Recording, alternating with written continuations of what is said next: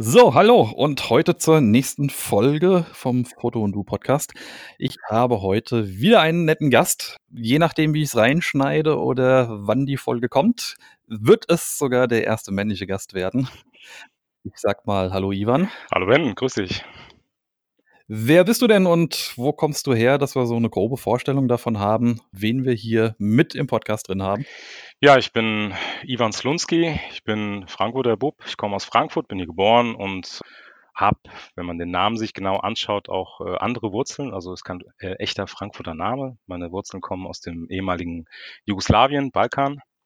Mhm. Ja, wohne, lebe, arbeite in Frankfurt, liebe Frankfurt ähm, und bin in der Fotografie, in der Streetfotografie zu Hause. Das ist doch schon mal sehr interessant. Da bist du ja mit Frankfurt auch ziemlich gut im Geschehen drin und kannst quasi im Heimspiel auch direkt loslegen, oder sehe ich das falsch? Ähm, absolut, richtig, genau. Äh, Frankfurt ist ideal, weil Frankfurt hat so viele Facetten. Frankfurt ist wunderschön, nebenbei. Ähm, aber hat, hat halt durch die, ähm, also wir sind ja keine Großstadt, wir sind ja im Prinzip nur so eine, eine kleine Stadt, so ein kleines Dorf unter einer Million Einwohner. Aber gefühlt ist es halt doch eine Großstadt, weil so viel Hektik, so viel Trubel im Prinzip in der Innenstadt äh, täglich da ist. Und man hat halt ganz viele unterschiedliche Orte, also die Hochhäuser, kleine Ecken, äh, dorfartige Straßen, Parks und so weiter, also Grünanlagen. Ja. Ja, und das Slum auf der anderen Seite, der Main-Seite. Ja, genau. Muss sein. Den kleinen Seitenhieb Richtung Offenbach sollte man uns verzeihen. Das ist hier so normal. Ja, ja, genau. Vor allem, wenn man so ein Bauer vom Dorf ist, wie ich das hier bin, aus dem fernen Gelnhausen, die, die in der, ja, was, was sind 35 Minuten von Frankfurt weg oder vom Hauptbahnhof. Ja, ja. ja.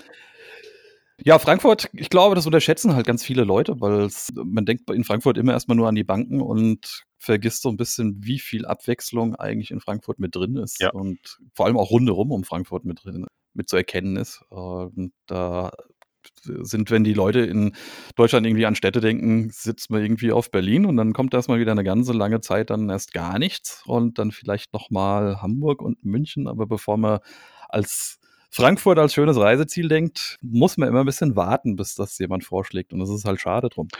Ja, genau. Insofern kommt einfach nach Frankfurt. Zieht durch die Gegend. Es ist historisch wertvoll, kann man auch viel sehen.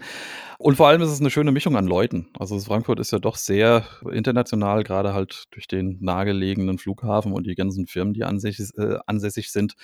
Da hat man dann doch immer eine gute Abwechslung und sieht halt auch in verschiedenen Ecken ganz viele unterschiedliche Sachen. Und ja, wenn man dann als Streetfotograf unterwegs ist, hat man natürlich ganz, ganz viele Möglichkeiten. Wie ist denn deine Herangehensweise an die Streetfotografie so? Bist du einer, der, der lauert oder mehr einer, der entdeckt beim Rumlaufen und äh, die Momente einfach mitnimmt? Ja, das ist eine spannende Frage. Das ist so diese, diese, diese klassische Frage in der Streetfotografie, bin ich äh, oder Sammler? Ähm, ich glaube, dass das kommt so ein bisschen auf die, auf die Örtlichkeit an. Also ich, ich beobachte sehr viel. Ich bin generell eh ein ruhiger Typ und bin nicht hektisch. Ich laufe langsam durch die Stadt.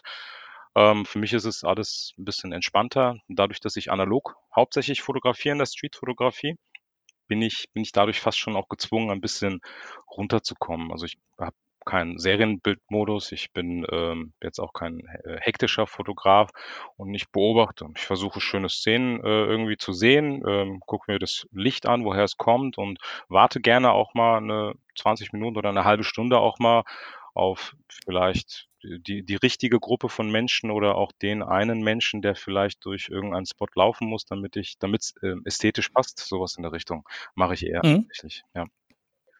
Also doch ganz gern auch mal eher lauern oder den, den Kontext finden. Genau, genau. Ja. Also in, in Frankfurt, interessanterweise fotografiere ich in Deutschland anders als in anderen Städten.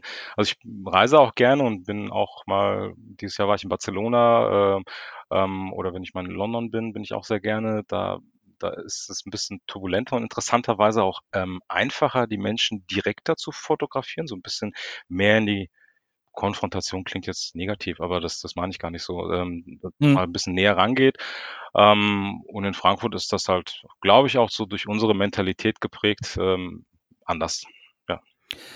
Hat das mit der Mentalität zu tun oder eher mit diesem unterbewussten, du bist jetzt quasi zu Hause in deinem Wohnzimmer und hast die potenzielle Chance drauf, einer Person ja nochmal zu begegnen? Vielleicht ist man einfach unbefangener, wenn man ja in der Fremde ist, oder? Also klar, man hat, wenn man in einer anderen Stadt ist, hat man den, ähm, den Touri-Bonus. Ähm, man, man, ist, man ist freier, ja, de Mhm. definitiv. Ähm, ich glaube, ich habe zu Hause hier auch jetzt nicht wirklich so die Angst, dass mich jeder äh, irgendwie erkennt gleich oder sowas, sondern ich gehe da auch relativ frei ähm, mit der Fotografie um. Und wenn mich jemand anspricht, was ich da mache, dann sage ich, ja, ich fotografiere. Ähm, ich, ich dokumentiere die Stadt. Ähm, hatte ich bisher noch nie eigentlich, aber wenn mich jemand, also zwei, drei Mal hat mich schon jemand mal angesprochen, aber es war immer ein freundliches Gespräch. Ähm, Ja. bin ja auch ein freundlicher Typ und äh, lächel sehr gerne auch immer und äh, insofern kommt das dann meistens auch zurück. Ja. Und du hast ja auch immer noch die Möglichkeit oder de den großen Vorteil, dass du, wenn du dann fotografierst, dort mit einer Kamera unterwegs bist, die ja doch dann auch eher mal wieder ein Aufsehen erregen kann oder mal die Rückfrage bringt mit von wegen: „Kann ich mir das Bild mal angucken?“ „Hm, nein, wieso denn nicht?“ Und man man hat ja dann immer so einen Start in eine 'ne lockere Unterhaltung dann auch gleich mit? Ja, absolut. Also das das erlebe ich mit den analogen Kameras schon, ah, äh, viel öfter. Ich war jetzt ähm, am Wochenende war ich in Hamburg und, ähm, da hatte ich meine, ähm, analoge M Mittelformatkamera mit dabei, die Mamiya 645 AFD 2. Oh Mhm. Gott. Die Geeks.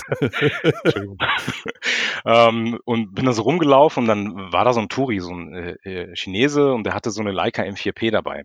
Und wir sind so aneinander vorbeigelaufen, das war total witzig. Und beide starren auf die andere Kamera und und erkennen uns, ja, so: „Ah, Leica“ und er: „Oh, Mamiya.“ Und so so kamen wir ins Gespräch, das war total urig. Ähm, Ja. oder neulich hatte ich auch meine, äh, Nikon FM2 dabei und, äh, habe da so 'n älteren Herrn fotografiert in 'ner schönen Kulisse und dann kommt er so auf mich zu und und deutet auf die Kamera und meint so und ha hat strahlende Augen bekommen und sagte: „Oh, die da diese Kamera hatte ich in meiner Jugend.“ Irgendwie Mhm. irgendwie so was. Das war total schön. Ja, das ist also äh, kenne das äh, kenne das selbst, dass man da halt einfach immer 'n schönen Ansatz mit hat oder grad wenn man hier irgendwie mit 'ner mit 'ner TLR oder so unterwegs ist, äh, allein durch die Optik zieht die ja auch immer dann schon 'n bisschen den Blick oder so 'ne so 'ne Polaroid-Land zum Oh Ausfalten. ja, ja, Äh, ja. da sind sind sind die Leute dann immer schnell dabei. Hast du bei deinen Kameras beziehungsweise bei deiner Formatwahl hast du da Präferenzen, dass du eher im Kleinbild, eher im Mittelformat unterwegs bist oder ist dir das vollkommen Wurst? Ähm, ja doch, für die Streetfotografie Kleinbild, weil's praktischer ist. Ich habe so 'ne Messsucherkamera, so 'ne Zeiss Ikon ZM mit 'nem Mhm. 35 Millimeter Hochblende-Objektiv. Ähm, das ist so 'n kleines Pancake-Objektiv, schön klein, handlich. Ist, äh, in der Streetfotografie dann doch einfacher und die Mittelformatkamera, die, hm, packe ich zwar in der Stadt auch ab und zu mal aus, aber dann eher so um ja, nicht Street, sondern eher so Städtelandschaften oder einfach mal keine Ahnung, wenn ich mit Leuten unterwegs bin, auch mal die Leute zu fotografieren. Ja. So, ja. Okay. Das heißt, du hast eine Nikon, eine Zeiss und die Mamiya. Da bist du ja relativ gut ausgestattet. Das war's dann auch schon, ja? N nein, nein. Ich habe ich habe noch 'ne Minolta Dynax 7. Ähm, ich habe noch so 'ne kleine, ähm, Olympus Mute 2, 'ne, ähm ähm, 'ne Polaroid natürlich, hm, auch 'ne neuere Polaroid. Ähm, dann habe ich noch 'ne, ähm, Rolleiflex 6008 Professional, 'ne 6x6 Mittelformatkamera. Dann habe ich noch so 'ne kleine Minox GT und 'ne GM und 'ne GL. 'Ne 'ne F8 Nikon F801S, 'ne, ähm, ähm, Nikon, ähm, FM2, die habe ich schon gesagt und, ähm, ich glaube, das war's. Ich habe reduziert, doch. Das war all alles sehr überschaubar. Ja, ja, absolut, absolut. Also, ich ich hatte ich hatte viel mehr. Also, ich hatte vor 'nem Jahr oder so hatte ich ich hatte noch 'ne 'ne Mamiya RZ67 II Pro oder wie die heißt, äh, 'ne Mhm. ich ich hatte noch viel mehr Spiegelreflexkameras. Ich habe irgendwie 'n ganzen Schrank gehabt und das war das war irgendwie total schade, weil ich kaum so so oft fotografieren konnte, dass wirklich jede Kamera, äh, drankommt. Dachte ich mir: „Ne, äh, das das das ist zu viel. Ich muss Ja, reduzieren.“ das ist das ist wirklich 'n Problem, dass man dann nicht mehr weiß, welche Kamera man nehmen sollte. Ich habe es bei mir so, dass ich meine Präferenzen habe, in welchem Format ich auf was zugreife oder Mhm. welche habe, die regelmäßig mitkommen. Gibt's 'nen ja, so 'n so einen fotografischen Fehler, was, was die Kameras betrifft, den du begangen hast, äh, wo du sagen würdest, die würde ich nie wieder kaufen? Oder äh, bei der ist es schade, dass ich die äh, jemals abgegeben habe? Ähm, ja, also ich habe ich hab, ich hab ja die Rolleiflex 6008 äh, äh, ist so eine ähm, 6x6 Mittelformatkamera mit einem Lichtschachtsucher. Und ich, ich schaffe es im Moment immer noch nicht, ähm, mit einem Lichtschachtsucher zu fotografieren, weil ich total, es wird, macht mich kirre. Also dieses links, rechts, oben, unten, es ist einfach nicht äh, spiegelverkehrt und, und ich habe fest vorgenommen, nee, ich mache das so lange, bis, bis ich es wirklich kann und beherrsche. Aber da, also, da bin ich noch nicht. Ähm, ich, ja, ja. Das, ähm, da, da bereue ich eigentlich jeden Tag, dass ich die Kamera gekauft habe, weil ich sie nicht wirklich nutzen kann. Aber ich denke mir, vielleicht ist es nur Übung. Ich weiß es noch nicht. Noch habe ich nicht aufgegeben. Ja, ist auf jeden Fall nur Übung. Du hattest doch die RZ67 schon gehabt, äh, oder hattest du die mit Prismensucher? Äh, sowohl als auch, aber das war einer der Gründe, mhm. warum ich sie verkauft habe. Ich habe diese, dieser Lichtschaltsucher hat mich, hat mich kirre gemacht. Also ich liebe meine RZ67, die, die erste Variante noch. Mhm. Ich würde die nie abgeben, weil ich von den Kameras, die ich so besitze, äh, finde, dass da das, ja, die beste Qualität mit rauskommt. Oder ja. zumindest treffe ich es damit am besten. Ähm, aber ich mache recht viel halt auch mit Lichtschachtsuche. Ich habe noch eine, eine Hasselblad 500 cm. Ja. ähm, meine, also meine, meine Frage zu diesem Bereuen kam aus dem Grunde, weil ich vor, ich weiß gar nicht wie vielen Jahren, meine Polaroid 180 verkauft hatte. Mhm. Mit dem Hintergedanken von wegen, oh, du hast ein gutes Angebot für eine 190, hast du noch mehr äh, Blende und gehst du mal auf die. Das ist bestimmt besser und ich bin mit der nie so glücklich geworden. Und jetzt habe ich lustigerweise gestern den Fehler ausgebügelt bekommen, weil der liebe Postbote mir den wieder repariert hat, beziehungsweise äh, meinen Einkauf den dann repariert hat. Jetzt habe ich wieder eine 180. Sprich, wenn jemand eine 190 sucht, ich gebe sie ihr gerne ab. ähm, ähm, nein, lass uns bitte das Thema wechseln.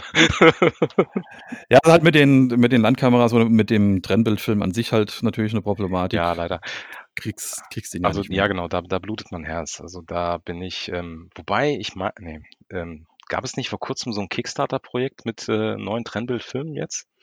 Genau, ja? One Instant. One Instant. Genau. Ne? Ähm, bin ich Bäcker Nummer 11, glaube ich. Ah, okay, super. und warte die ganze Zeit drauf. Es war ja ursprünglich mal für April angekündigt, dass die dann kommen. Die haben natürlich noch einen weiten Weg zu gehen. Ähm, also für alle mal hm. kurz zum Hintergrund. Das ist so ein bisschen die Gruppe, die früher hinter Impossible Project steht, stand, wie auch immer, also immer noch steht. Ähm, der ist da wieder mit dabei. Wir sind aber da im Moment halt bei einem Preis von, ich glaube, dann 6 Euro pro Bild. Hm das ist dann halt schon doch sehr sportlich noch. Ähm, ich hoffe halt darauf, dass wenn, wir, wenn es genug Unterstützer gibt und genug Leute hinten dran sind, ähm, man über die Masse ein bisschen mehr erreicht. Aber es ist natürlich ein bisschen anders gesetzt. Also die Cartridges haben sie jetzt so gemacht, dass das halt alles One-Shots sind. Das heißt, du hast nicht mehr wie bisher die zehn Bilder in deiner, in deiner Packung mit drin und kannst die aus der Kamera rausschießen, sondern du legst dann halt nach jedem Bild einmal neu die, die Pappverpackung ein und hast dann halt wieder ein Bild ähm, zum Schießen. Bin gespannt, wie es wird. Habe aber noch den großen Vorteil, ich weiß nicht, ob ich das öffentlich sagen sollte, dass ich noch so ein paar, paar hundert Packen von dem Trennbildfilm in Schwarz-Weiß und in Farbe liegen oh. habe. Vielleicht nehme ich das mal raus. ich habe es bei Schwarz-Weiß zu spät gemerkt äh, oder zu spät realisiert, dass der, wenn der eingestellt ist, dann auch wirklich nicht wiederkommt. Ähm, dementsprechend hatte ich dann, als die die, äh, die Gerüchte anfingen, dass der, der Farbfilm auch abgekündigt werden sollte, dann angefangen, okay, wir stellen uns noch einen Kühlschrank hin und packen dann nochmal mit Weitsicht ein bisschen voll. Ich will die auch nicht haben, um eine Wertsteigerung zu erreichen, obwohl es ein gutes Investment mhm. war. Noch zu 12,90 Euro die Päckchen gekauft von, vom Farbfilm. Die kriegst du ja jetzt eher mal, hm, weiß nicht, 40, 45, wenn es reicht. reicht sagen, ähm, genau. Ja. Beim, beim Schwarz-Weiß sieht es noch schlechter ja. aus.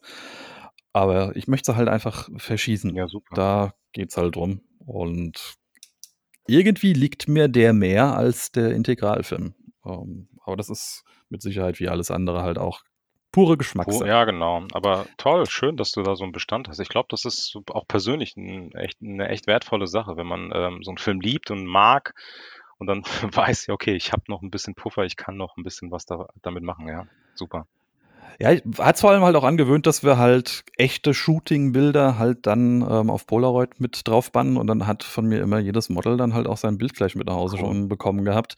Und das ist so das hat sich so so eingespielt die ganze Zeit schon. Und jetzt musst du ja dann immer überlegen, du darfst ja nicht in den neuen Preisen rechnen, weil dann bist du tatsächlich ernsthaft an dem Moment, wo du drüber nachdenkst: „Ah, kann ich jetzt noch mal so 'n Foto Ja. mitgeben?“ Oder ich habe habe noch 4x5, äh, FP100 liegen.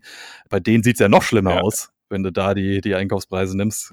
Da überlegst du dir also, bei dem überlegst du mir tatsächlich, wann ich 'n Foto mache. Aber zum Glück bei dem bei dem ganz normalen habe ich den Gedanken noch nicht mehr im Kopf und ich hoffe, der bleibt auch, äh, aus'm Kopf. Und ich hoffe auch sehr, dass One Instant zu 'nem Punkt dann irgendwann kommt, wo sie nicht nur irgendwie auf den Altbestand gehen von dem die nutzen, glaube ich, die P7-Chemie aus dem aus dem großen Film Ja. Und dass die sich tragen können, so wie das wie das Polaroid Originals mittlerweile macht. Damit das wäre Ja, ich perfekt. glaube, da würden sich ganz viele freuen. Das wäre richtig cool. Ich will's hoffen, dass sich viele freuen und dass der Kreis nicht so klein ist. Ähm, man lebt ja doch immer irgendwie in seiner eigenen Blase. Man muss ja immer bedenken, es sind ja so die die Studiofotografen so 'n bisschen raus, die Ah. dann, äh, das früher viel mitgemacht hatten. Dann ist er sehr viel für für, äh, Identifizierung und Passbilder und so genutzt Mhm. worden. Ich weiß nicht, wie groß da so die Anteile sind von den Enthusiasten und ja, vielleicht wirklich Künstlern, äh, gegenüber dem ehemaligen staatlichen Abnehmer in vielen Ländern. Ja, da ja, ja, stimmt, da könnte es schon knapp werden, vor allem, wenn sich das wirtschaftlich irgendwie rechnen äh, als Business äh, Modell rechnen sollte, ja, könnte es knapp werden. Ja, ja. Wir schauen Ja. mal. Ähm, wir sind mit anderen Dingen schon klargekommen, dann werden wir damit auch noch klarkommen. Ähm, spannen wir den Bogen aber mal zurück zur zur Mhm. Streetfotografie. Du hast gesagt, dass du auch gerne mit den Leuten dann mal in Kontakt kommst. Hast du denn da bisher nur positive Erfahrungen gemacht oder gab's dann auch, ja, schon mal Leute, die gesagt haben von: „Ja, ich möchte einfach nicht fotografiert werden“, oder, ähm, macht man das über so 'ne nonverbale Kommunikation, dass jemand schon abwinkt oder man so vorher so diesen, Also ne, zuzwinkern und: „Ja, ich möchte grad ein Foto Also, machen“? das ist ja nicht per se negativ. Ähm, also, ich hat ich hatte Mhm. bisher nur positive Erfahrungen. Ähm, mit negativ würde ich jetzt, keine Ahnung, irgendwie 'ne Streiterei oder so was in Verbindung bringen, aber das hatte ich nie. Ich ich glaube, das ist wie mit jeder Kommunikation. Also, wenn man freundlich ist, wenn man so 'n paar Grundregeln beachtet, wenn man den anderen wertschätzt, äh, auf Augenhöhe begegnet und eben nichts macht, was der andere nicht will, dann dann ist alles Mhm. super. Und ja, natürlich hatte ich auch ganz viele Leute, die eben gesagt haben: „Ne, das will ich nicht.“ Dann mache ich das halt auch nicht und, ähm, hatte auch 'n ganz also, jetzt neulich auch im Hauptbahnhof 'n netten, äh, älteren Mann wieder an in in irgend 'nem Café, saß draußen, der sah vom von den Gesichtszügen her das das war 'n Traum. Also, das das das sah so interessant aus und irgendwie schön einfach.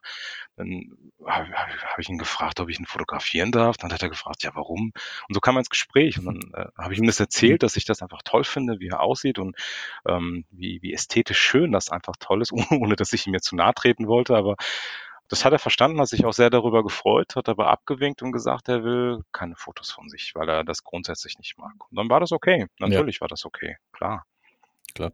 Interessiert dich das, was man da immer so über die Streetfotografie dann 'n bisschen erzählt mit, äh, eigentlich dürfte man sie aus Datenschutzgründen gar nicht machen oder, äh, die Bilder zumindest nicht veröffentlichen? Oder sagst du halt: „Wo kein Kläger, da kein Richter“, wobei das jetzt vielleicht der falsche Ansatz ist, aber wie was wie ist denn da so deine Einstellung? Also, ich ich muss sagen, ich bin kein Jurist. Ich, ähm das ist Punkt 1.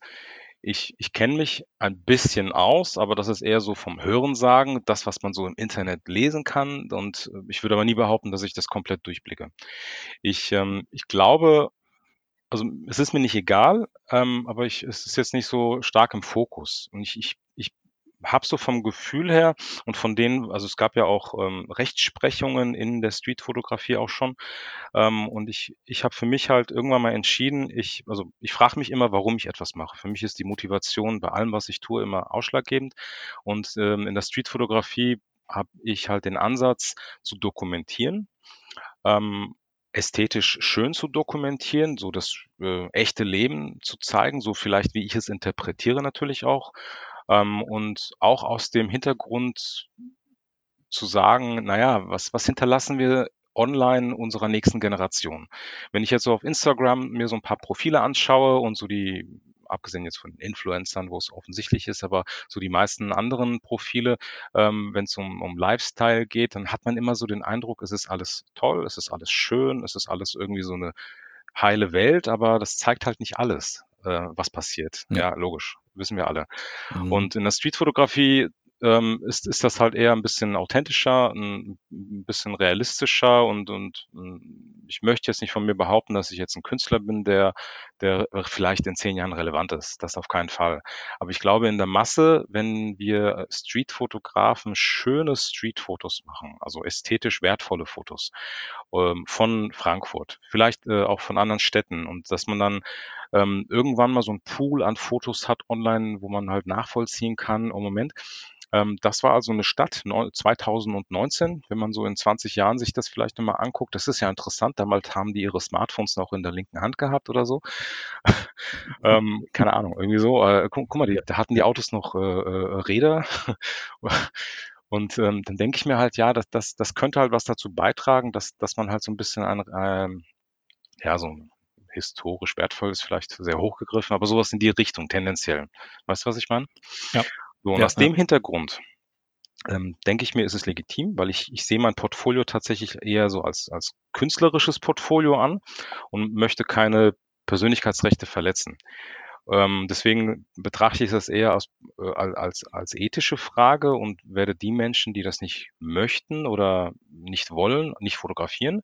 Das ist auch einer der Gründe, warum ich stark darauf achte, dass ich Menschen wertschätzend abbilde, nie herabwürdigend. Also ich würde nie jemanden, wenn, wenn er gerade morgens aus der Disco kommt und sich übergibt, dabei fotografieren, weil, weil das einfach nicht schön ist. Ähm, ich, ich fotografiere grundsätzlich Kinder auf der Straße nicht, Menschen, die eine, eine, eine körperliche Behinderung haben, vielleicht äh, in einem Rollstuhl sitzen, auch wenn es ein schönes Bild wäre, aber wenn sie jetzt ähm, vielleicht sich nicht artikulieren können und mir nicht sagen können, dass ich sie fotografieren darf oder nicht, dann lasse ich das halt grundsätzlich erst einmal.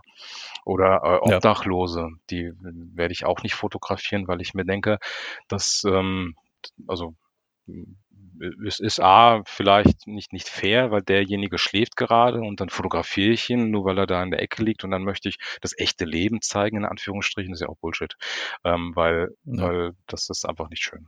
Und ähm, ja. Aber nur mal, um die Frage zu beantworten, ähm, die, um, um jetzt diese Un, diese Un, wie sagt man, Unbuchstaben, Unworte, EU, DSGVO in, äh, in den Mund zu nehmen, ich, ich achte nicht darauf, ähm, weil ich glaube, dass es nicht wichtig ist. Und äh, da mögen mich jetzt einige steinigen und ich hatte auch ähm, ziemlich harte Diskussionen auch darüber, das weiß ich. Ähm, aber ich glaube, das ist deswegen nicht wichtig, ähm, weil ich nicht als Ziel habe, die Persönlichkeitsrechte zu rauben. Also ich ja. persönlich mache mit der Streetfotografie auch keinen Kommerz. Ähm, ich habe hab einfach einen nicht kommerziellen künstlerischen Anspruch. Und da glaube ich, dass das einfach legitim ist. also, um das mal kurz noch mit einzuschieben, alle Links zu Ivan findet ihr dann auch unten in den Show Notes. Guckt euch bitte am besten äh, jetzt sofort kurz pausieren, äh, mal an, was er überhaupt macht, damit ihr so ein bisschen das jetzt nachvollziehen könnt, was ich dann gleich von mir lassen werde. Um da drauf zurückzukommen, denke ich auch, dass du aus den, ja, diesen Problemfeldern der Datenschutzgeschichten äh, so ein bisschen rauskommst, weil von den Bildern, die ich jetzt hier alle dann so gesehen habe oder die du so auf deiner, deiner Webseite mit präsentierst unter Streetfotografie, die sind ja durch die Menschen sehr sinnvoll ergänzt, aber der Mensch selbst ist nicht das, was im Vordergrund steht auf dem Bild, sondern die Gesamtaussage von dem Bild oder von der Situation oder von der Umgebung, ähm, von der Lichtstimmung, von was dort drinnen vorgeht. Ja, ich glaube auch, dass das, dass das mehr problematisch werden würde, wenn du jetzt unterwegs bist, machst Street-Porträts äh, oder äh, fängst Leute in, in konkreten Situationen ab, die nur deshalb funktionieren, weil dort jetzt diese Person mit dem Gesicht oder mit dem Ausdruck oder mit der Bewegung ähm, der Mittelpunkt des Bildes wäre. Ja, ja, genau. Wobei das das, also es, es ist eine Grauzone, es ist auch sehr schwer, ähm, das, das Feld abzustecken. Und ich, ich kenne auch deutsche Streetfotografen, die wesentlich direkter fotografieren und ähm, den Menschen tatsächlich zentral ins Bild stellen, ähm, aber auch bewusst ähm, Straßenporträts machen und dann natürlich auch mit den Leuten reden und fragen. Und, ähm, ich glaube, ich kenne auch keinen Streetfotografen, der selbst wenn er die Menschen anspricht, dann auch so 'n so 'n Model-Release-Vertrag rausholt und dann mit den Leuten dann, äh, so so 'n Vertrag vereinbart. Ja, ich glaube, das würde auch die komplette Situation dann irgendwie kaputt Ja. machen in in so 'nem Moment, weil du dann wieder halt auch als der Porträtierte den Hintergedanken dann auch gleich mit hast: „Was hat er denn damit vor und, äh, ja, was ist was ist Sinn und Zweck dahinter und macht der damit vielleicht Geld und wo kommt das hin?“ Also, wenn du wenn du so unterwegs bist und fotografierst jemanden und sagst von wegen: „Ah, pass auf hier, dein ich finde dein Outfit jetzt grade super, hast im hast 'ne super schöne Mütze auf“ oder irgend so was in der Richtung, ähm, „flecht mich grade, äh, können wir grad mal 'n Bild machen? Ich schicke dir das gerne auch noch zu“ und dann vielleicht die Kommunikation danach irgendwie sogar noch übernehmen würden und sagen: „Ich würde es auch auf die Webseite nehmen wollen oder vielleicht gleich machen.“ Aber dann ist man halt einfach in 'ner in 'ner anderen Situation oder in 'ner anderen Stimmung mit der jeweiligen Person. Ähm, ich glaube, das funktioniert dann auch einfach besser, als aus hier irgendwie Handy auszupacken oder Vertrag auszupacken und zu sagen: „Pass auf, wir müssen das und das regeln.“ Ja, genau. Und, ähm, ich ich glaube ich glaube also, es es gab es gab ja schon mal von von diesem Ostkreuz-Fotografen, äh, in Berlin, ähm, 'n 'n 'n Urteil vom Bundesverfassungsgericht. Ähm, und das das kann ich jetzt in der Kürze nicht komplett es ging über Jahre, die dieses Verfahren. Da kann ich dir gerne noch mal 'n Link schicken mit 'nem schönen Artikel dazu. Mhm. Zusammengefasst kann man am Ende sagen, ähm, Streetfotografie ist Kunst. Ähm, es gibt zwar viele offene Fragen und es gibt auch 'n Bedarf für für 'n Dialog und, ähm, grade wenn's darum geht, so die Pfosten abzustecken und dann eben einzugrenzen, was darf man, was nicht. Ähm, aber grundsätzlich, ähm, ist das für mich aus als Streetfotograf hier in Deutschland sehr positiv, weil ich merke, dass das Thema angekommen ist und endlich ist es so greifbar, dass wir darüber reden können. Ähm, das war vor 'n paar Jahren noch nicht so. Und, ähm, ich glaube, das geht in 'ne Mhm. positive Richtung, weil, wie gesagt, wenn man das mit der Motivation betreibt, so wie ich sie vorhin beschrieben habe, ähm, dann ist es 'ne Ja. schöne Sache, weil dann dann ist es dann trifft es nämlich genau das, was man heute mit mit Bildern von ganz berühmten Fotografen aus Paris, aus New York eben sieht und erkennt und das das hat 'n Mehrwert eben auch für die Gesellschaft, weil weil dadurch auch, ähm, 'ne andere Wahrnehmung eben für 'ne für 'ne Zivilisation dann eben auch aufkommen kann. Ja, auf jeden Fall.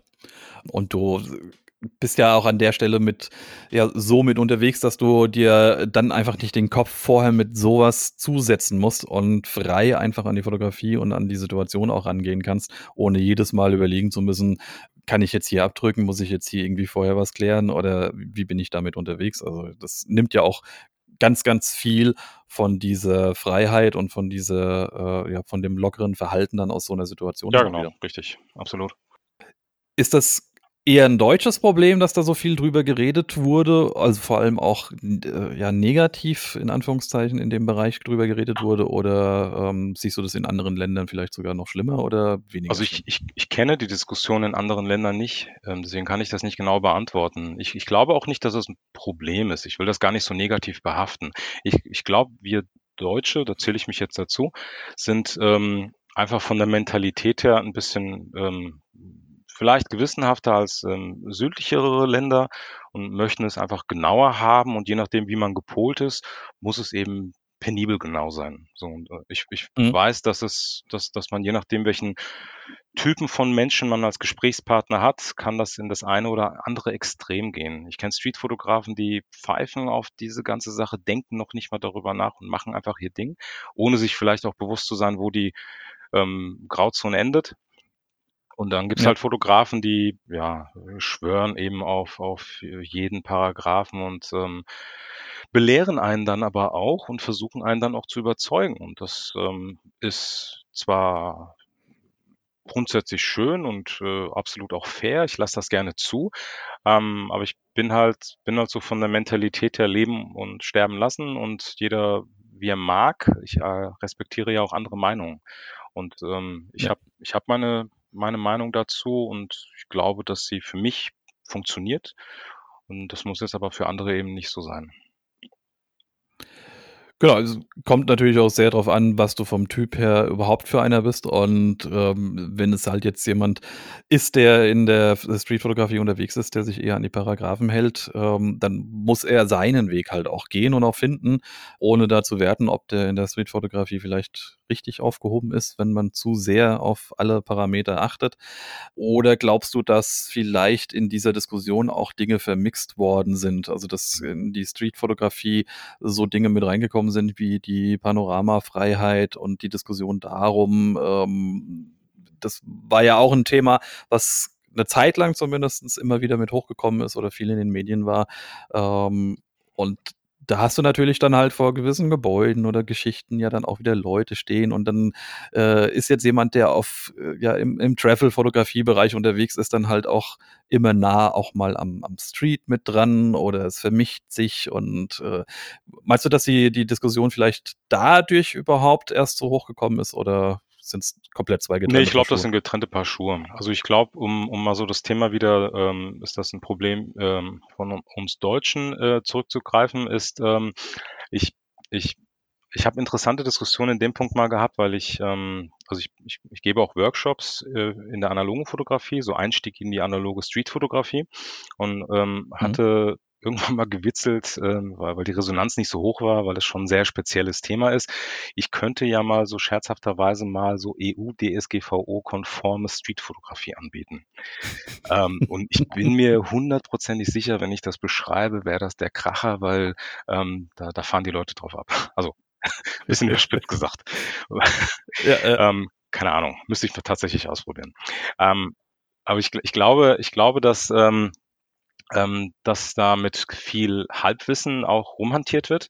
Einmal, ähm, so wie ich kein Jurist bin, sind auch viele andere, die darüber reden, keine Juristen und äh, haben dann nicht so die vollendete Meinung dazu.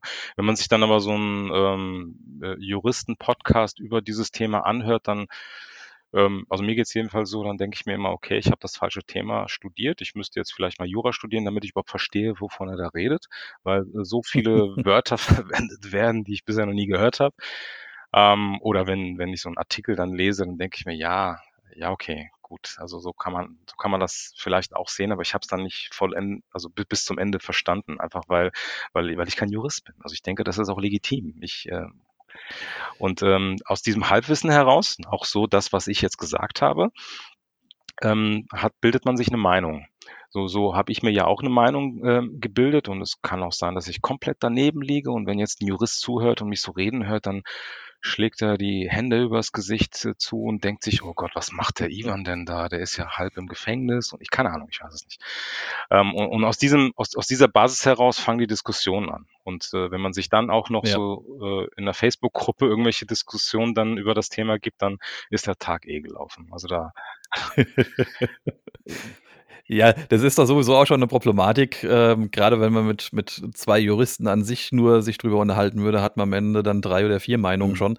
Ähm, wie soll dann jemand, der sich's anliest und, äh, dann am schlimmsten noch, äh, in Gruppen unterwegs ist äh, wie soll man da am Ende dann auf auf irgend 'nen grünen Zweig kommen, wo man sagt: „Äh, ich habe jetzt 'ne fundierte Meinung dazu?“ Ähm, man kann seine eigene dann da am Ende dazu haben und mit der muss man einfach gucken, was man halt draus Ja, genau, ja. richtig. Und, ähm, kurz kurz noch, ich habe, ähm ich ich bin in so 'nem, ähm, Fotografenkollektiv. Wir haben vor 3 Jahren so 'n Streetfotografie-Kollektiv gegründet. Wir sind 7 Mhm. Fotografen aus dem Rhein-Main-Gebiet und, ähm, haben Streetfotografie auf unserer Fahne draufstehen und, ähm, eigene Internetpräsenz. Wir haben auch 'n eigenen YouTube-Channel, machen Bildbesprechungen und den ganzen Kram. Da kann ich gleich noch 'n bisschen was dazu erzählen. Ähm, aber was ich meinte ist, ähm, selbst unter uns, wenn wir das Thema haben und darüber diskutieren, gibt es, ähm, zwar 'ne ähnliche Richtung, aber auch unterschiedliche Meinungen dazu.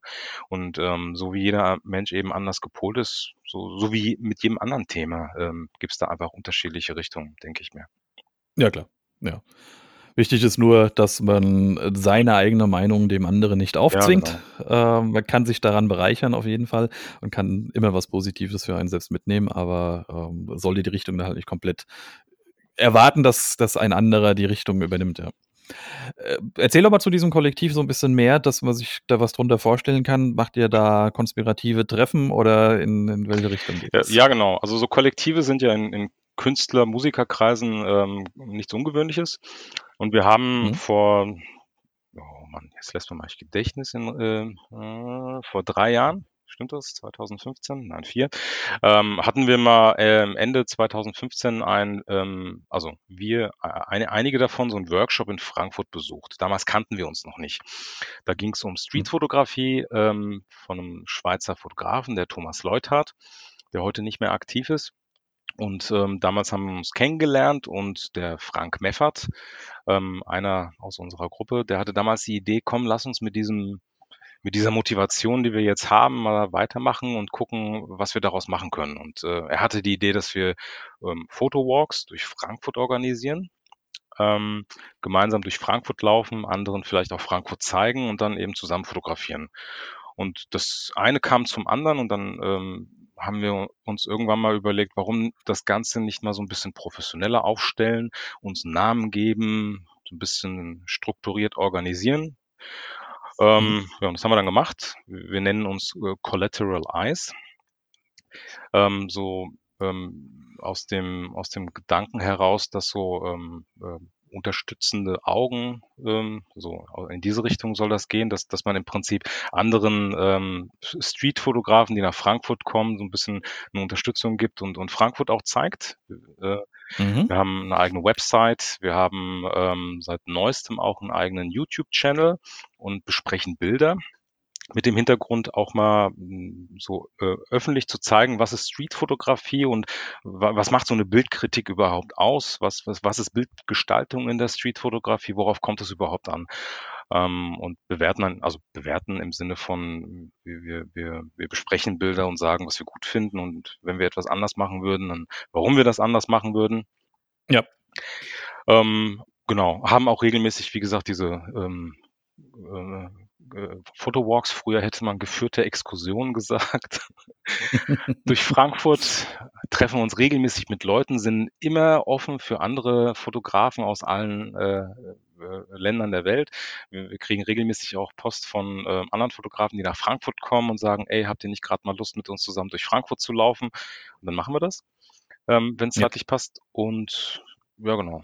Das ist so, also die Idee ist im Prinzip so die Streetfotografie, die Straßenfotografien in unserer näheren Umgebung so ein bisschen ähm, zu promoten, zu erzählen, was das ist und äh, den Leuten so schmackhaft zu machen, wenn sie wollen. So in die Richtung geht. Ja, und vor allem halt natürlich als äh, ja, jemand, der in Frankfurt wohnt halt äh, und auch den, den Vorteil der, der Locations kennt oder die Locations an sich halt schon kennt, ähm, dann einen Fremden auch mit an die Hand nehmen kann, um einfach mal schöne Ecken zu zeigen. Ja, genau, absolut. Also wir haben auf unserer Website, wir haben auch einen Blog, da haben wir auch ein paar ähm, äh, äh Hotspots und äh, so, so ein Artikel über ähm, Lokationen in Frankfurt, wo kann man hin und was, was sieht man da, eben auch veröffentlicht. Mhm. Und das ist auch unser Ziel, Frankfurt auch ein bisschen, bisschen bekannter zu machen in dem Bereich.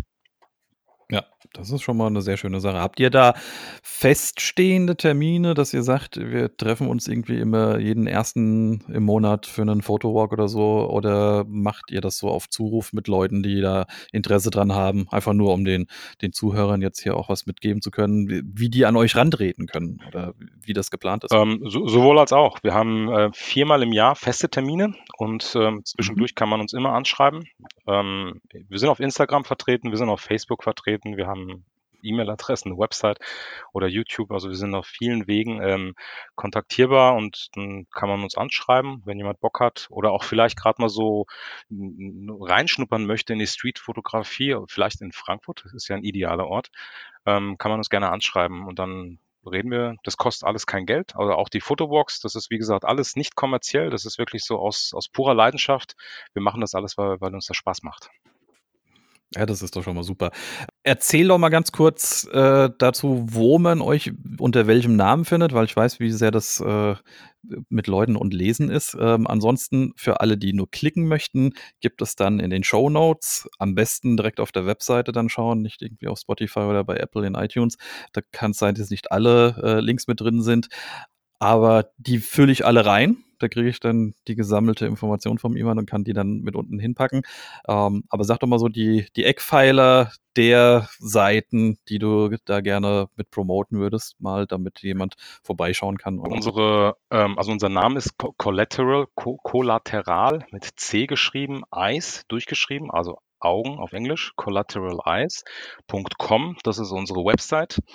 Ähm, unseren mhm. YouTube-Channel erreicht man auch über diesen Link slash YouTube. Das ist dann eine Weiterleitung auf unseren YouTube-Channel. Ähm, und auf unserer Website haben wir die Verlinkung auch zu unserem Instagram-Account. Dort heißen wir natürlich auch Collateral Eyes. Ähm, und da in dem, in dem Instagram-Profil ähm, gibt es natürlich auch die Links zu den einzelnen Fotografen. Und auf Facebook nennen wir uns auch Collateral Eyes. Dort haben wir auch eine Fanpage und auch eine ähm, Facebook-Gruppe. Da kann man gerne beitreten und auch über Themen diskutieren und ja, Bilder mhm. gerne auch zeigen. Sehr schön.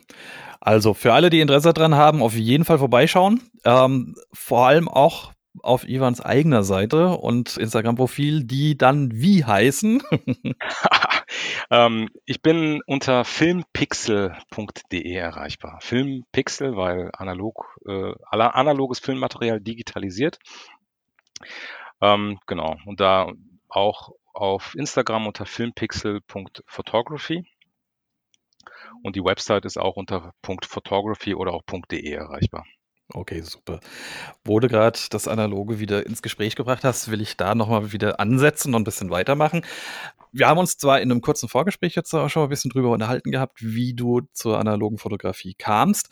Jetzt ist ja aktuell, zumindest nehme ich das so wahr, wieder ein ziemlicher Hype auf die analoge Fotografie und es wird relativ hochgehoben.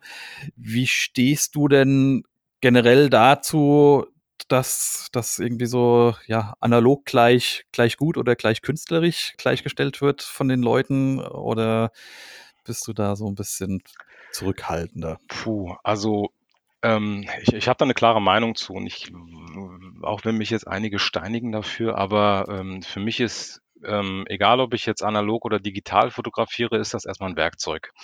Ähm, das eine ist nicht besser oder schlechter. Ähm, und ich glaube auch nicht, dass ich jetzt per se, wenn ich eine analoge Kamera in die Hand nehme, ähm, bessere Bilder damit mache.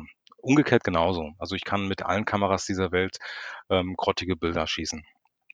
Ähm, genau. Ja. Und es gibt halt äh, äh, in dem Bereich halt Vor- und Nachteile. Und wenn dieses Werkzeug gut in meine Hand passt und wenn ich mit den, äh, mit den Nachteilen leben kann und die Nachteile vielleicht sogar für mich nutzen kann, dann, dann ist es was Wertvolles. Dann ist es tatsächlich was Einmaliges. Und ähm, in meinem persönlichen Beispiel war das halt genau der Grund, dass, warum ich dann wieder zurück zu analog gegangen bin.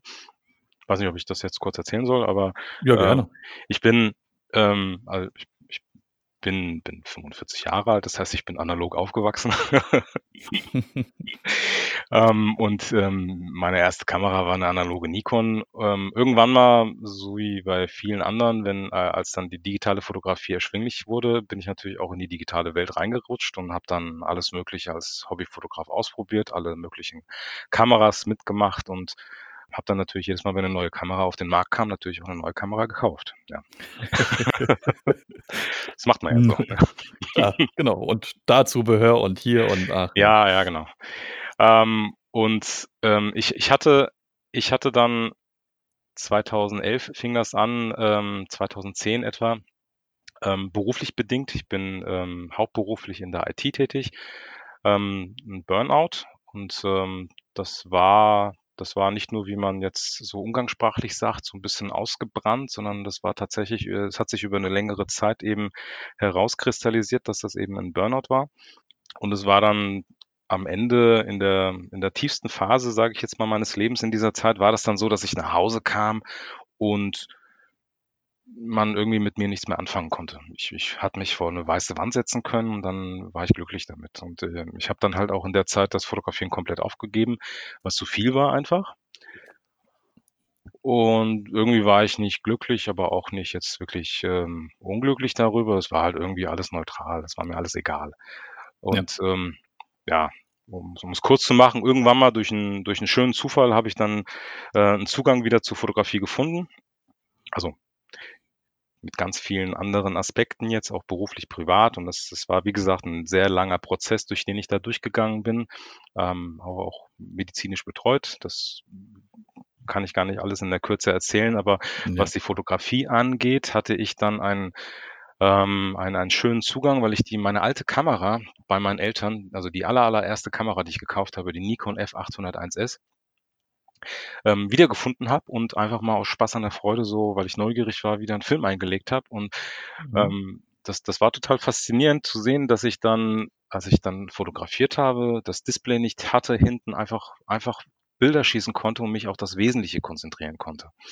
Und als ich die Bilder dann habe entwickeln lassen und die Bilder in der Hand hatte, also nicht digitalisiert, tatsächlich in Papierform, ähm, war das total cool, weil ich hatte das fertige Ergebnis prompt in der Hand nach der Ja. Entwicklungszeit und ich musste nichts mehr machen. Ich musste nicht mehr auf, am, am PC irgendetwas bearbeiten. Das hat mich total fasziniert. Also eigentlich was total offensichtliches und selbstverständliches, wenn man das mal so betrachten will, ähm, war für mich eine, eine Offenbarung. Und dann dachte ich mir, oh, Ja. cool. Jetzt probiere ich mal ein paar andere Dinge aus. Und so bin ich dann so Stück für Stück da reingerutscht und habe das Analoge wiederentdeckt ähm, und bin dann letztendlich dabei geblieben, weil ähm, es mir hilft, mich auf das Wesentliche zu konzentrieren. Und ich fotografiere auch Porträts. Ähm, ich fotografiere mittlerweile auch ähm, nebenberuflich Hochzeiten und habe da auch einen Teil, den ich analog fotografiere. Und ich würde jetzt nicht sagen, die Bilder sind jetzt per se nur, weil sie analog sind, besser sind, aber sie helfen mir beim kreativen Prozess, bessere Bilder zu machen. Weil, Ja. weil, weil das Werkzeug, das ich da benutze, einfach ähm, für mich sich besser anfühlt, inspirierender ist. Ähm, so das Thema Kameras hatten wir vorhin ja auch. Ich, ich finde so eine alte analoge Kamera einfach inspirierend. Also ich, ich weiß, dass Gear Talk verpönt ist, aber im analogen Bereich mache ich das gerne, weil ich glaube, dass es was anderes ist. Und ähm, so eine Nikon FM2 oder eine ähm, auch so eine modernere Mamiya 645, ähm, die, die haben halt irgendetwas, was so eine äh, digitale Spiegelreflex oder spiegellose Kamera einfach nicht haben.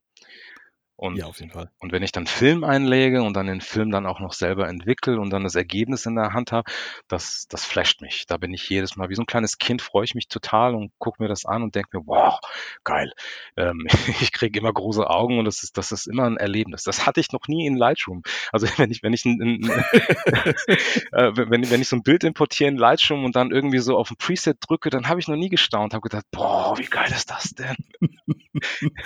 Weiß nicht, wie es Nein, man hat dir auch geht, aber- ja, also ich bin da auch der ganz, ganz verkehrte Ansprechpartner, wenn es dann um die, um die digitalen Bilder geht. Ich, wenn ich was mag, dann ist es das Fotografieren an sich Mhm, ja, genau. und den Prozess und die äh, Zusammenarbeit mit Menschen. Und wenn ich was hasse, dann ist es diese digitale Nachbearbeitung. Ja, ja. Deshalb versuche ich von der Fotografie her generell am besten so Fotos zu machen, dass du, wenn du auf die Bilder guckst, erstmal nicht weißt, war das jetzt ein digitales oder ein analoges.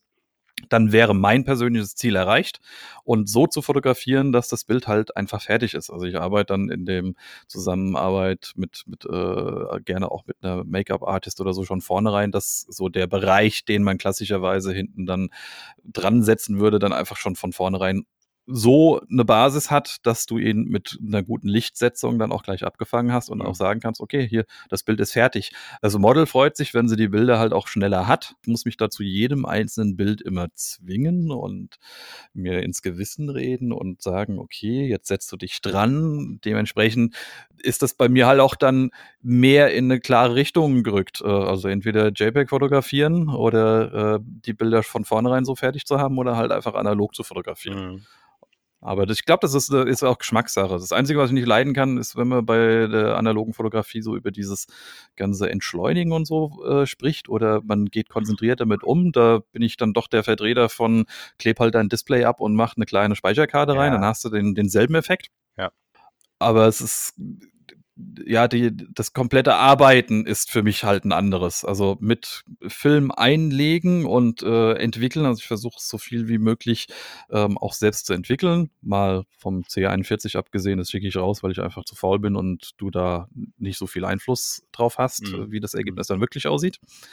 Ähm, aber die, die schwarz-weißen Sachen mache ich halt einfach alle komplett selbst. Einfach nur, weil ich halt, weil ich sage, die Handschrift siehst du ja dann auch im Bild.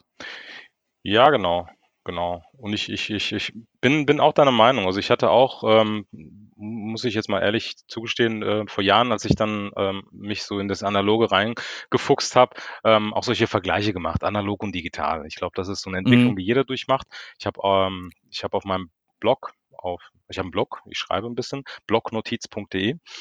Ähm, da da habe ich auch mal so Vergleiche gemacht, analog und digital und ratet mal, was jetzt analog und digital ist. Äh, eigentlich ist Ja. das totaler Nonsens, weil ähm, das, das äh, analog geschossene Foto ich ja auch digitalisiere und auch einer Bildbearbeitung aussetze äh, und letztendlich ich ähm, alles irgendwie identisch regeln kann, so dass man das vielleicht kaum erkennen kann oder, oder es verhunzen kann, so dass man nicht mehr erkennen kann, dass es ein analoges ist. Also ich glaube, dass das ist äh, ein schlechter Weg, ähm, wenn man also ich, ich verstehe schon, dass Analogfotografen ähm, so die analoge Fotowelt promoten wollen, äh, ein bisschen bekannter machen wollen. Ich habe Ja. ich hab, ich hab auch in Kooperation mit der Fotoklassik Akademie, das war ist so der Hintergrund zu meinen Workshops, ähm, ähm, äh, auch verstanden, dass es wichtig ist, dass es solche Einsteigerkurse gibt, eben für die analoge Fotografie. Ähm, insofern ist das, unterstütze ich das auf alle Fälle. Ähm, Mhm. allerdings ähm, glaube ich nicht, dass das halt die Antwort auf alles ist. Und gerade wenn man dann anfängt zu vergleichen und zu sagen, ja, entschleunigt fotografieren kann ich natürlich logischerweise auch mit einer digitalen. Ich, ähm, ich habe ich hab vor kurzem von, von, von, dem, von einem Freund äh, eine, also von dem Frank Meffert bei uns aus dem Kollektiv, eine, eine Fuji X100F mal so testweise bekommen. Mhm. Ähm, so, die kann ich, die kann ich so ummodeln, dass ich hinten das Display ausstelle, ähm, durch den optischen Sucher durchgucke und prompt ist es halt wie ein analoges Feeling, sage ich jetzt mal. Ja. So, insofern, was spricht dagegen? Also ich, ich glaube nicht, dass dieser Vergleich gut tut. Und ich kenne auch die Diskussion ähm, von, von Analogfotografen, die dann sagen, oh, ähm, du darfst das analog geschossene Bild, wenn du es digitalisierst, nicht stark verfremden, das muss dem Bildlook gleichkommen und so weiter. Und ähm, oder ich, ich habe sogar mal was Absurdes gehört, ähm, ähm, so ein, Entschuldige bitte, so ein ähm, Ja. Kodak ähm, Ektar 100, das ist ein Farbnegativfilm von Kodak, ein sehr feinkörniger, ähm, der für Landschaften wunderbar geeignet ist, hat tolle Rottöne, deswegen nicht so schön für Porträts. Ähm, aber, aber ich habe schon von einigen Analogfotografen gehört, oh, das ist ja gar kein Analog, das ist ja ein digitaler Film. Ja, und dann, dann fängst du, dann bist du in der Diskussion plötzlich so von wegen, oh, der hat kein Korn, äh, analog ist ja Ja. nur echt, wenn's Korn hat. Das, das ist ja eigentlich Bullshit. Und ähm, auf so eine Ebene gebe ich mich halt auch nicht mehr ab. Das macht auch keinen Sinn. Nein, denke ich auch. Also das ist die Kamera ist erst mal einfach nur ein Werkzeug und ob du deine Schraube per Hand in die Wand drehen möchtest oder ob du sie mit 'm Akkuschrauber reindrehen möchtest, ist erst mal nur 'ne persönliche Präferenz, die du hast. Das Ergebnis ist dann dasselbe. Mhm. Da hängt dann 'ne Schraube, an der du irgendwas befestigen kannst oder mit der du irgendwas befestigt hast. Und genauso sehe ich das halt bei den Bildern auch. Das Bild, wenn's 'n gutes Bild ist und wenn die äh, wenn die Idee passt und die Situation passt oder das, was gezeigt wird, da halt einfach schön und stimmig ist, dann ist das Bild halt ein gutes Bild. Und, ähm, im Idealfall erkennst du nicht, mit was es fotografiert worden ist, sondern sagst sagst einfach nur: „Mir gefällt das“, aus welchem Grund auch immer. Äh, nicht, weil's leicht unscharf ist und, äh, Staub drauf hat, weil, äh, der nicht schön entwickelt worden ist, äh, was so 'n bisschen der der Klassiker im Moment für analog dann so ist, Ja, äh, ja. sondern weil das Bild halt einfach gut ist. Äh, ich meine, wir sind beide mit aufgewachsen, dass in den Magazinen, äh, die Bilder alle analog geschossen worden sind, auch noch weit über den Bereich, als der der Sprung ins Digitale damals so für die Privatpersonen mit unterwegs war. Und, äh, da hast du doch auch nie irgendwann 'n Magazin in der Hand gehabt und hast überlegt, ab wann's jetzt digital war und ab wann's jetzt analog war. Ja, Also total. Also es ist, äh, so so unerheblich. Ich habe ich habe ich habe jetzt auch vor Kurzem wieder mit mit 'nem Brautpaar gesprochen, ähm, als wir so über das äh, über über die Hochzeit gesprochen haben, ähm, die ich dann fotografiere und habe dann mal so nebenbei erwähnt: „Ja, übrigens, ich werde auch so 'n paar Fotos analog schießen und, ähm, mit der und der Kamera und dem und dem Film.“ Die haben mich angeschaut, als ob ich vom Mond komme. Das interessiert die nicht. Denen ist es total egal, ob ich ob ich, äh, Kamera A, B, C oder XY nehme, ob ich 'ne Speicherkarte von dem Hersteller nehme oder ob ich den Film nehme, das ist wurscht. Es geht um Momente, es geht um Erinnerungen schaffen, es geht um Geschichten erzählen, das das ist wichtig. Aber, ähm, mit was ich das mache, das ist für mich persönlich zwar entscheidend, ja, also ich musste auch dahinter stehen mit dem Werkzeug, ähm, aber die die die Frage am Ende des Tages, die zählt, ist: „Warum mache ich das und was will ich damit erreichen?“ Genau, also du musst das richtige Werkzeug für die richtige Situation oder für den für das, was du damit ausdrucken äh, drücken möchtest, ähm, auswählen, aber alles andere ist egal. Es hat einen netten Begleiteffekt, Mhm. dass, äh, die die analoge Fotografie immer wieder so 'n bisschen mit hochgepusht wird. Ähm, wir müssen uns nicht so viel Sorgen drüber machen, dass bestimmte Filme, die man selbst mag, eingestellt werden. Genau, ja, ja. Also, deshalb unterstütze ich das ganz gerne, aber ich warte die ganze Zeit schon so auf diese Hipster-Entwicklung, äh, dass sie irgendwie den den Film, äh, hinten auf der Schutzschicht noch mit Sand beziehen, damit er beim Einlegen sich besonders gut anf anfühlt. Also, s so Tendenzen hast du manchmal, wo ich mir denke: „Was warum wird das jetzt gemacht oder warum bringen sie jetzt was in der Richtung raus?“ Ähm, das füttert so diesen unangenehmen Teil des äh, des Trends 'n bisschen in meinen Augen. Ja, also ich ich kann ich kann damit auch nicht viel anfangen mit diesem, äh, Hipster-Gehabe und, äh, es muss halt also ich ich kenne auch die Diskussion und kenne auch einige Leute, ohne dass ich das jetzt negativ meine, ganz ehrlich, also wirklich wertneutral, ähm, die dann eben also es muss muss dreckig sein, es muss irgendwie müssen müssen so, äh, Light Leaks oder irgendwas in in in in auf den Bildern zu sehen sein, damit man erkennt, dass es analog ist. Und es ist ich denke auch, das hat seine seine Berechtigungs und seine Daseinsberechtigung, weil auch diese Leute entwickeln sich ja irgendwann mal, ähm, und haben dann vielleicht auch, ähm, dann dann mal 'n anderen Geschmack und, ähm, aktuell ist es halt 'n Trend. So, der fördert natürlich auch den Filmkauf, das uns dann Mhm. auch wieder zugutekommt. So rein betriebswirtschaftlich gesehen ist das immer positiv. Das heißt, die Hersteller von Filmen, ähm, sehen, da ist Absatz, dann, äh, planen die hier halt, äh, ihren Umsatz für nächstes Jahr eben anders, als wenn sie weniger Umsatz hätten. So, und das das kommt mir auch zugute, weil ich dann sicher sein kann, okay, dann wird der Kodak Ektachrom 100, der jetzt letztes Jahr neu rauskam, nächstes Jahr wieder produziert, zum Beispiel. Ja, Ja. genau. Ja, das ist auf jeden Fall wichtig. Also, äh, bin sowieso der Meinung, dass wenn jemand sagen möchte oder sicherstellen möchte, dass man sieht, dass 'n Bild analog ist, dann, ähm, ja, dann hab halt 'n Print in der Hand Ja, genau, oder genau. ein Print auf. Dann weißt du, dass es analog ist, weil du's sehen und fühlen kannst. Ähm, und das sollte das das Ziel sein. Egal, ob das Grundmaterial von der Filmrolle digitalisiert wurde, ob's direkt ausbelichtet worden ist oder ob's, äh, überhaupt über 'nen Sensor gelaufen ist. Das sollte Wurst sein. Aber so das Endziel des Auslöserdrückens sollte doch, ja, das physikalische Bild sein. Ja. Zumindestens denke ich mir das immer. Ge genau, wenn man wenn man dann schon analog argumentiert, dann bitte konsequent bis zum Schluss und dann alles analog behalten und, äh, dann dann ist es auch okay und legitim. Und dann das das ist dann auch etwas, was ich dann digital gar nicht anders reproduzieren kann, weil es einfach 'n anderer Prozess ist. Deswegen glaube ich auch nicht es gibt ja auch diese Diskussion mit, ähm, die digitale Fotografie ist die Weiterentwicklung der analogen Fotografie und da gibt's ja auch Extreme. Also, man glaubt gar nicht, wie man sich in diese Diskussion verstricken kann. Ähm, bi bis hin zu irgendeiner metaphysischen Ebene, äh, zu der ich noch nicht angekommen bin. Ähm, ähm, aber das das im Prinzip das sind einfach unterschiedliche Welten. Also, es ist jetzt ähm, es ist jetzt nicht so, dass äh, klar ist es 'ne technische Weiterentwicklung, natürlich. Ähm, und ich kenne auch die die die Argumente dagegen, dass man sagt, ja, das ähm, das Digitale bildet de das Licht auf dem Sensor anders ab als jetzt das, äh, äh, äh, analoge Filmmaterial das Licht einfängt und da passiert was ganz anderes. Ja, okay, kann man sagen. Ähm, aber ich ich glaube halt einfach nur, dass das auch total irrelevant ist. Also, ich glaube, solche Diskussionen sind total unwichtig, äh, und man man kann sie einfach sein lassen, ähm, und und keine Zeit damit verschwenden, weil es kommt wirklich nur darauf an, warum mache ich es und was will ich damit erreichen? Und wenn ich wenn ich wenn ich schon über Fotografie rede, dann ist es viel wichtiger zu sagen: „W was will ich mit dem Bild ausdrücken? Welche Geschichte will ich erzählen?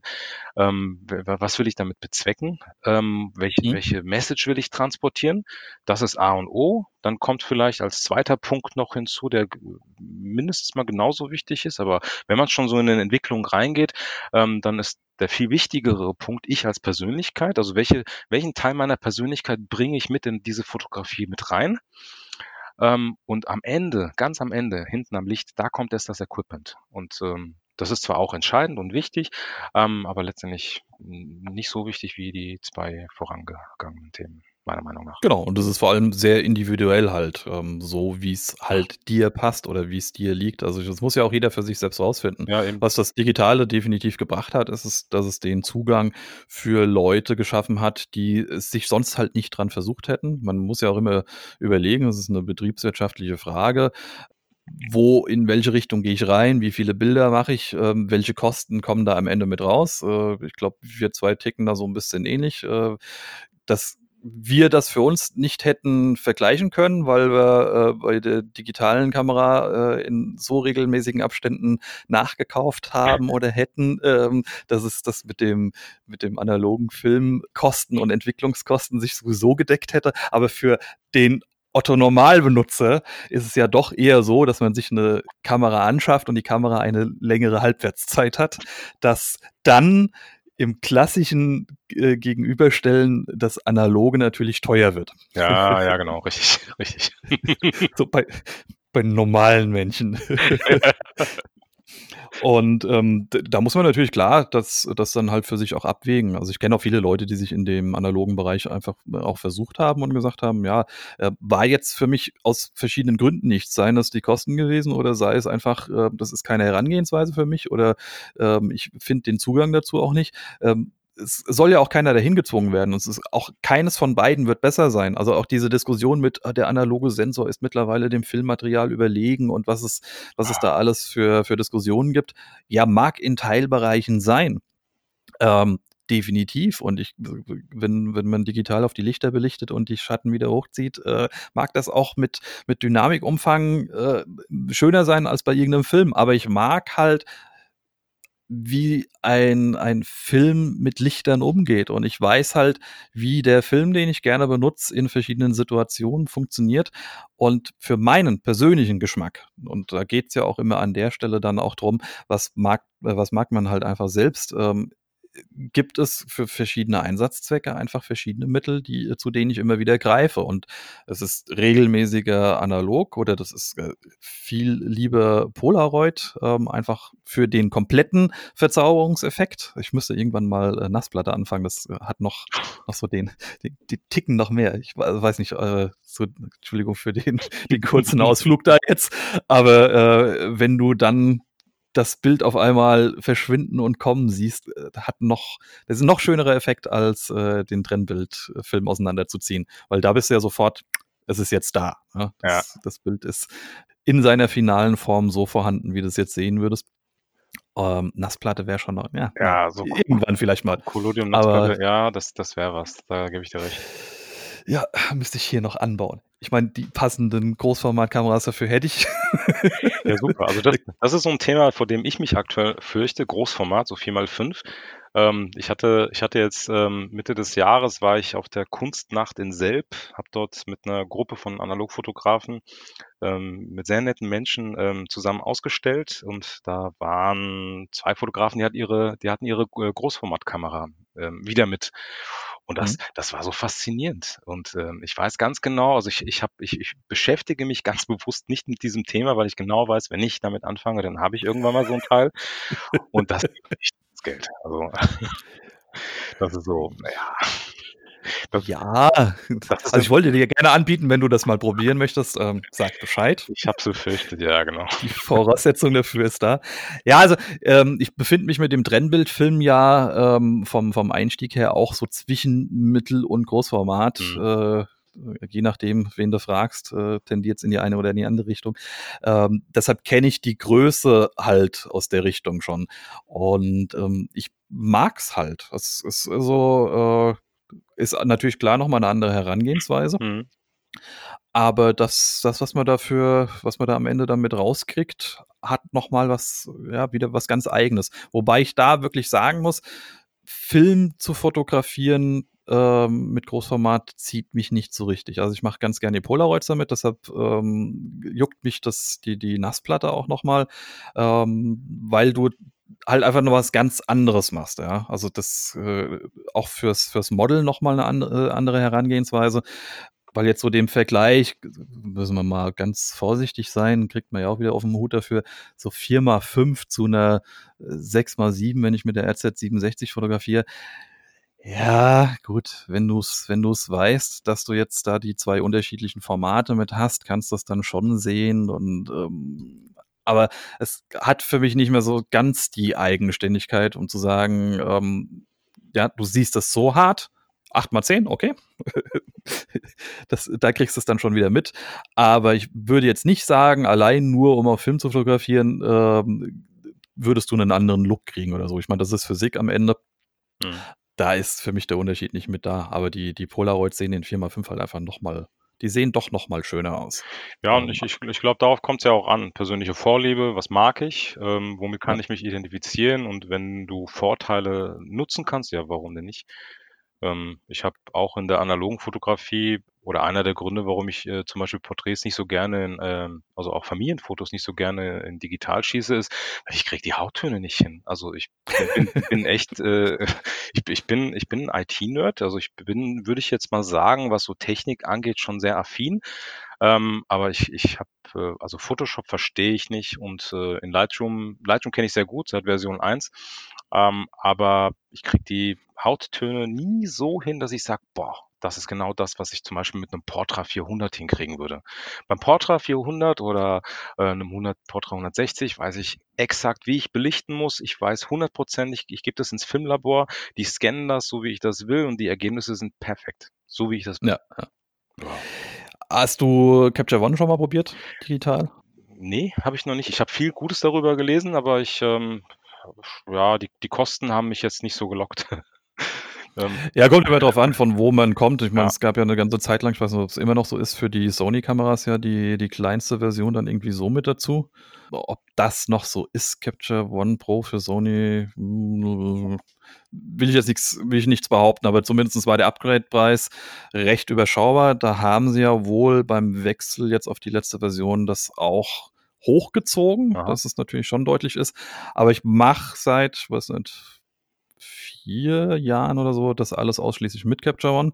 Da kriege ich die Hauttöne so hin, dass sie mir gefallen. Ähm, das ist vielleicht aber auch so eine Problematik der äh, Kinder, die mit Film groß geworden sind, dass man Hauttöne auf Bildern in einem gewissen, in einer gewissen Art und Weise vor Augen hat äh, und das versucht nachzustellen. Ich weiß nicht, ob das für jemanden, der äh, pur digital eingestiegen ist, überhaupt so eine Problematik ist. Aber ich kann dir nachempfinden. Ich habe da lange rumgedoktert und war mit, äh, mit Graukarten und allen Späßchen unterwegs Ja, gewesen, ja. um mit Capture One da so in die Richtung reinzukommen, äh, bis ich irgendwann gesagt habe, okay, äh, jetzt guckst du dir äh, was hatte ich eben gesagt, Capture One, äh, Lightroom. Ähm, jetzt guckst du dir Capture One mal an und guckst, wie weit du damit kommst ähm, und so die, die Herangehensweise, wie Capture One halt farben kann, funktioniert für mich einfach besser.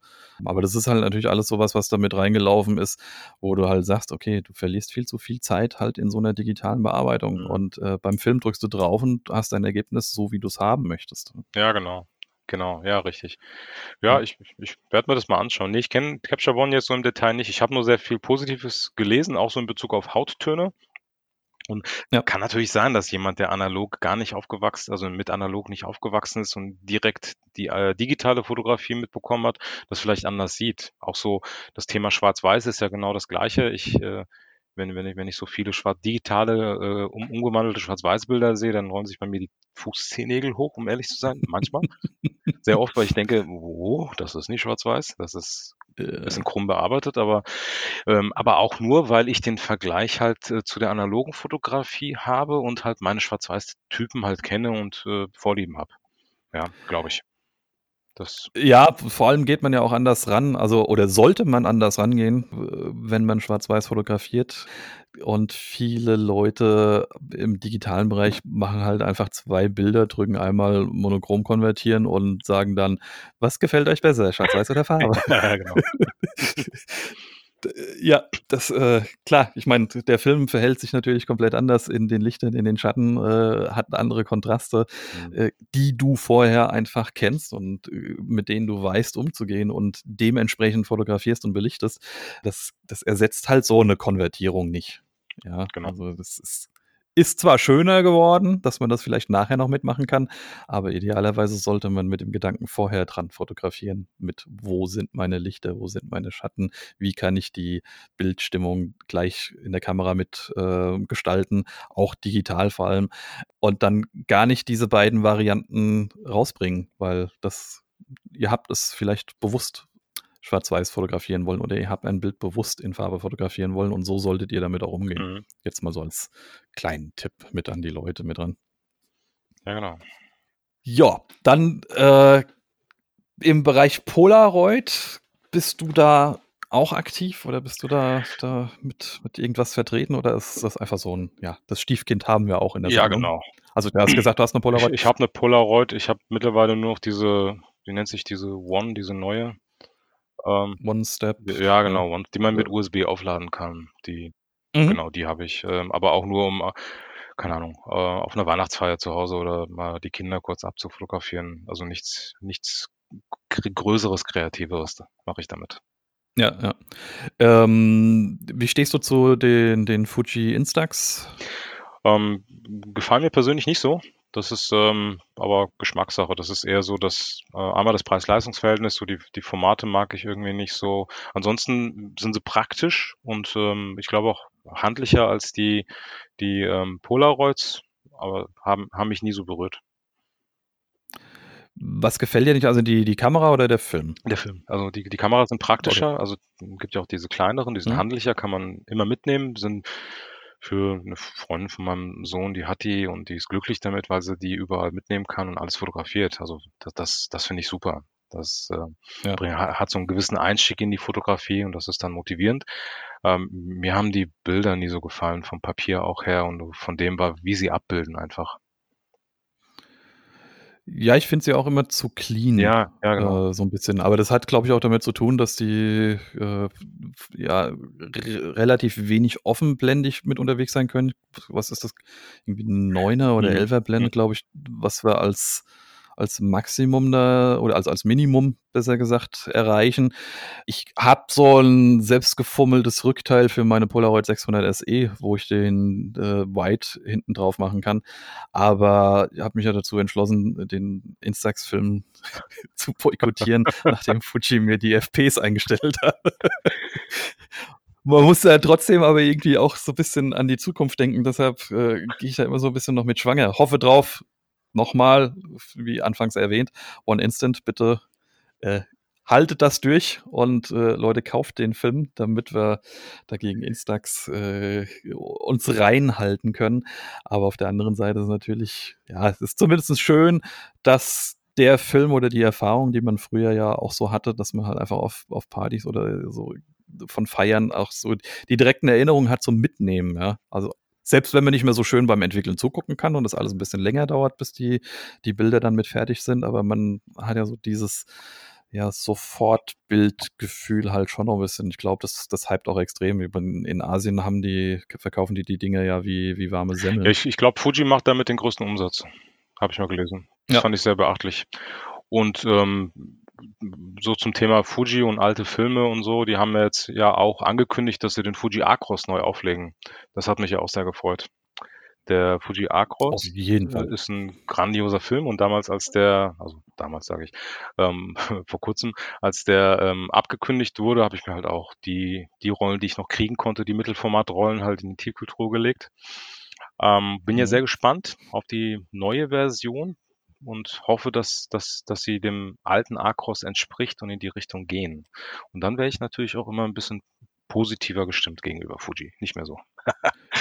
Auf jeden Fall. Und wenn sie dann den FP zurückbringen würden, wäre ich auch Traum. positiv gestimmt, aber aber da sind ja wohl die die Maschinen irgendwie vernichtet und alles alles Ja, abgebaut, ja, ja, genau. Das ist ja das Problem. Das ist halt so. Ah, ich meine, die Zeit schreitet voran. Das ist so wie mit, äh mit Kodak und dem Ektachrom. Die haben den jetzt zwar neu aufgelegt und der ist grandios, also einer meiner Lieblingsfilme in der Streetfotografie, ähm, der Diafilm. Ähm, aber wenn ich so alte Bilder zum alten Ektachrom, der halt ist das halt nicht wirklich 'n Vergleich. Also, ohne dass das jetzt besser oder schlechter ist, äh, aber die Farben Ja. sind halt einfach anders.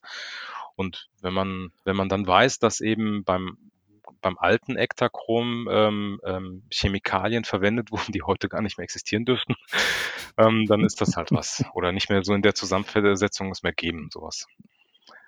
Ja, das ist ja auch gut Ja. so. Also, muss müssen wir ja immer bedenken, also, grade auch beim Trennbildfilm noch mehr äh, fällt ja doch deutlich mehr Abfall noch auch an. Ja, ja, genau.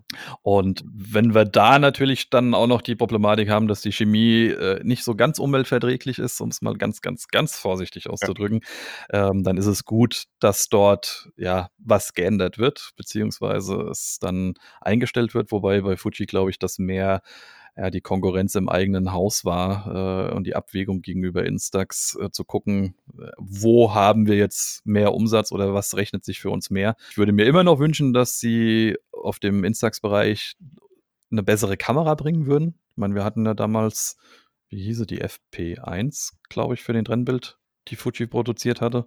Also da haben sie ja was, was auch die Möglichkeit gibt, äh, also manuell mit einzugreifen und äh, selbst zu entscheiden, mit welcher Blende möchte ich fotografieren, mit welcher Zeit möchte Ja, ich fotografieren.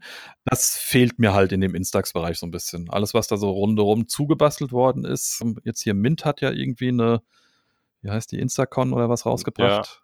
Ähm, also die hatten einmal diese TLR, weiß gar nicht, wie die jetzt heißt. Und dann die, den äh, Balkenfalter, den sie Stimmt, jetzt dazu ja. gebaut haben. Aber das ist ja in einem Preisbereich, da sprichst du ja schon eine sehr kleine Gruppe nur Ja, noch an. ja. Aber so die, die Kamera im, sagen wir mal, 400 Euro Bereich oder zwischen 200 und 400 Euro Bereich, der für den ambitionierteren Fotografen äh, die Qualität bringen würde, ähm, um mit den, den Filmen gut zu arbeiten, weil ich muss sagen, wenn ich mit der 600 SE die Instax Weitbilder gemacht habe, da sieht man schon, was in dem Film Ah, okay. steckt Mhm. und was der, was der noch an, an Spielraum hat. Ich mag auch den, den ISO 800. Das ist ein, ein ziemlich guter Bereich für mich jetzt, äh, wo du dann doch eher gerne auch mal irgendwie drin und mit verfügbarem Licht noch mit unterwegs bist. Da bin ich ja mit dem, dem FP 100 sehr schnell dann immer auch schon fertig Mhm. gewesen oder musste halt dann äh, Licht hinzufügen. Ähm, also das so schlecht ist der der Instax da nicht, aber es ist halt ja, sie, sie haben einmal das Genick gebrochen. die, die große Liebe äh, eingestellt. Ja, aber ich, ich, ich glaube, die, die neuen, also ich meine, wir sind, wir sind halt nicht die Zielgruppe. Also das ist eine betriebswirtschaftliche Entscheidung, die Fuji da getroffen hat und die breite Masse fährt halt auf diese kleinen Plastikdinger ab, ähm, wo man halt nicht viel machen muss und Ja. nicht viel machen kann. Und damit machen die einen Mhm. Umsatz. Das, ja, Ja, auf jeden Fall. Also vor allem mit den Filmen dann halt den genau. Umsatz, weil ich glaube, das rechnet sich dann richtig intensiv. Mich würde mal interessieren, wie die Absatzzahlen von äh, Leica mit dem umge mit der umgelabelten, was, was ist das, auch eine Mini 90 Stimmt, oder was gewesen, die Leica sofort, ob die damit eine Zielgruppe ansprechen konnten, die ja mehr als nur so ein kleiner Liebhaberkreis ist oder ob das komplett rausging. Und ob das nur, weil Leica drauf ist, äh, eine Thematik war. Ähm, aber mir fehlt weiterhin irgendwie so die Kamera, die erschwinglich ist und ja mehr Möglichkeiten bietet. Ich meine, die das Leica sofort ist ja, glaube ich, auch nur komplett umgelabelt Richtig, gewesen, genau. ohne dass das Da sonst nur irgendwas Leica war. drauf. Ja, genau. Ja, schade. Noch nicht mal Nee. Glas äh, in den Linsen, ne? Das Also ist halt einfach das, nur das Markenrecht. Das ist ja genauso wie mit diesen äh, Smartphones, wo, wo halt Leica drauf sind. Eigentlich, eigentlich ist das Glas auch nicht von Leica, sondern das ist tatsächlich nur die, die äh, Linsenberechnung, die sie da ja. verkauft haben. Oder die äh, ja, Software-Nachbearbeitung, die Genau. automatische, die so eine, die so eine Optik Genau. dann bringt, ja. Ja, aber egal wie, äh, alles, was Leute zum Fotografieren bringt, ist immer erstmal was Genau. Gutes. Gibt es Leute, denen du regelmäßig folgst oder die du, ja, ich will jetzt nicht sagen, als Vorbilder hättest oder so, aber wo du sagen würdest, ich würde ganz gern mal für jemanden Werbung machen. Ich euer Kollektiv auf jeden Fall. Das wissen wir. Äh, vielleicht deine Kollegen aus dem Kollektiv, dass wir die noch ein bisschen an die Front bringen. Ähm, ja, genau. Also unser Kollektiv, habe ich schon erzählt, besteht aus sieben Leuten. Das ist einmal die Andrea Diener, ähm, der Achim Katzberg, der Tobias Löhr, der Lukas Merz, der Frank Meffert und der Matt Finazzo. Und ähm, jeder, jeder hat eine unterschiedliche Bildsprache. Das ist immer ganz spannend zu sehen. Und äh, auch gerade bei unseren ähm, Bildbesprechungen auf unserem YouTube-Channel, da rotieren wir und also unterschiedliche Leute besprechen, also zwei Leute besprechen immer dann eine Handvoll Bilder. Ähm, ist es auch immer spannend zu sehen, wie, wie man die Bilder dann eben so sieht, weil durch die unterschiedliche äh, Betrachtungsweise und Bildsprache, die jeder dann eben hatte, sieht er dann auch die Bilder anders. Das, das ist immer ganz Mhm. Und ansonsten Vorbilder mm, habe ich jetzt ehrlich gesagt nicht welche. Also es gibt Fotografen, die ich, die ich, die, die ich gut finde, die ich bewundere, aber als Vorbild. Ich tue mir damit immer ein bisschen schwer, weil ähm, ich war niemand, der, der gerne irgendwie kopiert und ähm, achte halt immer darauf, was, was ich gerne mag und ähm, versuche erstmal herauszufinden, warum ich was machen will und mache das dann. Ähm, wenn, Ja. wenn, wenn es andere Fotografen gibt, die das ähnlich machen, dann ist das vielleicht ein Zufall oder so, aber das ist dann nie so, dass ich das dann als Vorbild genommen habe, glaube ich. Mhm. Ja, deshalb ich bin mit dem dem, äh, Ausdruck Vorbild auch immer sehr vorsichtig, äh, zumal ich auch die Meinung vertrete, dass du dich ja selbst auch weiterentwickeln solltest. Deshalb, äh, müssten die Vorbilder oder die Dinge, die du magst, ja sowieso auch immer wieder durchwechseln, weil ansonsten hättest du für dich selbst 'n Stillstand. Deshalb frage ich lieber, wen mag man oder was ist etwas, was man zum aktuellen Zeitpunkt in seinem seinem fotografischen Leben jetzt grade gut findet? Also, ich finde, ähm ich ich finde generell also, grundsätzlich finde ich Farbbilder im Moment sehr begeisternd und, ähm, tatsächlich ist der Tobias bei uns aus dem Kollektiv, äh, einer, ähm, wo ich jetzt sage, die Farbbilder, die er macht, ähm, die die haben die haben 'ne gewisse Dynamik, die haben die haben 'ne Bildsprache, die mich fasziniert. Ähm, aber es liegt vielleicht auch daran, dass er permanent, äh, auf Weltreise ist und grade irgendwie aus Südkorea zurückkommt und dann wieder nach Indien fliegt und, äh, der ist der der Kerl ist irgendwie andauernd unterwegs. Ähm, genauso Andrea. Andrea ist, ähm, pro professionelle Texterin, sage ich jetzt mal. Äh, Gott, sie sie schlägt mich jetzt, wenn ich das sage. Sie sie arbeitet bei der FAZ, äh, und ist, ähm Gott, Andrea, verzeih, ich habe keine Ahnung, wie dein Berufstitel heißt. Aut Autorin, Redakteurin. Ah, ja, da sieht man, dass ich 'n dass ich 'n Laie bin und eigentlich nur Freizeitfotograf. Aber sie sie hat eine sie hat eine unglaublich klare Bildsprache und mich fasziniert halt auch, wie äh, wie wie viel wie viel, ähm, Content sie in ein Bild reinpackt, ohne dass es ungeordnet aussieht. Ähm, auch Mhm. sehr faszinierend und, ähm, sie reist, äh, beruflich bedingt halt auch, ähm, um die Welt und schreibt natürlich auch über über, ähm, diese Reisen in ihrer Reisekolumne.